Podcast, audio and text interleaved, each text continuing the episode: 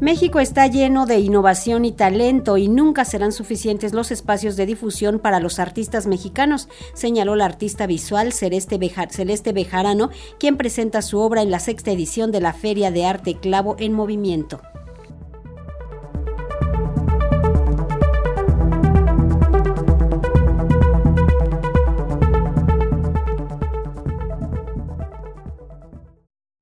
Como parte del Buró de Servicios Curatoriales y Galería de Arte Cristina Belfu, se presenta en la sexta edición de la Feria de Arte Clavo en Movimiento la obra de la artista visual mexicana Celeste Bejarano, quien a través de un proceso íntimo de introspección y acuosidad logra creaciones desde el lenguaje onírico. En entrevista, la artista comentó la propuesta de la obra a exhibir. Mi concepto como artista va desde yo pienso que las personas somos como espejos. Me gusta hablar de de mis vivencias, de las cosas y las integraciones que voy obteniendo a lo largo de las historias de mi vida y mostrarlas para que a través de una obra los coleccionistas y los espectadores puedan conectar desde su propia vivencia, desde su propia historia.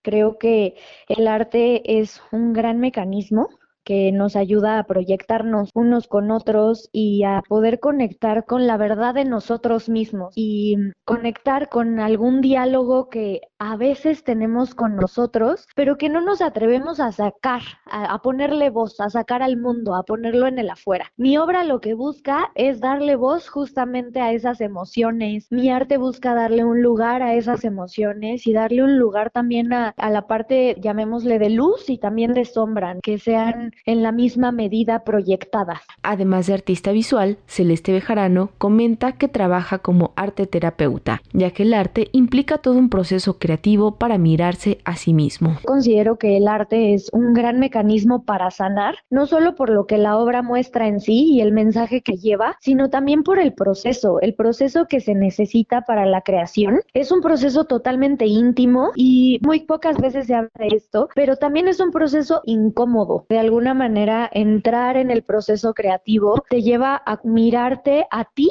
en el espejo, a mirar quién eres, lo que te gusta de ti, también lo que no te gusta de ti, lo que funciona de ti para la creación de la vida que quieres y lo que no funciona de ti que entorpece la creación de la vida que quieres. Y bueno, no solamente es mirarnos a nosotros mismos, sino también aprovechar que el otro está ahí. Dígase una obra de arte que te lo está mostrando, que te está haciendo sentir cosas, pero también al otro ser humano que te hace sentir cosas. El arte ayuda a entrar en un proceso de catarsis, pero me gusta llamarlo más como un proceso de autoconocimiento. ¿Cómo me siento yo con lo que vivo y cómo me siento yo también en mi propio proceso creativo? De igual manera, señaló que sus piezas a exhibir en la feria fueron creadas en 2021 y 2023. Tres esculturas y tres más son pinturas. Van desde lo tridimensional hasta lo bidimensional y de hecho las tres esculturas que se exponen corresponden a otro periodo que se fue en el año 2021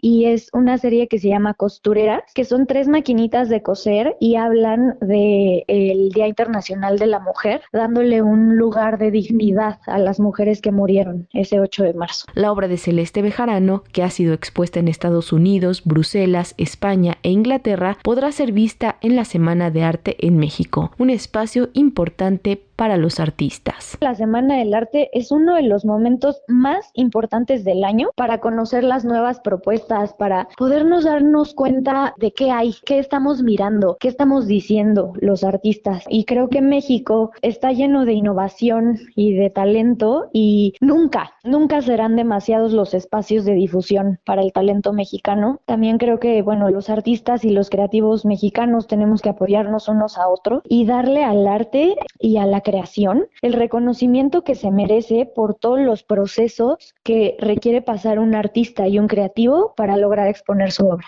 La obra de Celeste Bejarano estará en exhibición desde este viernes 9 y hasta el 11 de febrero en la Feria de Arte Clavo en Movimiento ubicada en Lisboa número 46 de la Colonia Juárez en la Ciudad de México. Para Radio Educación, Pani Gutiérrez.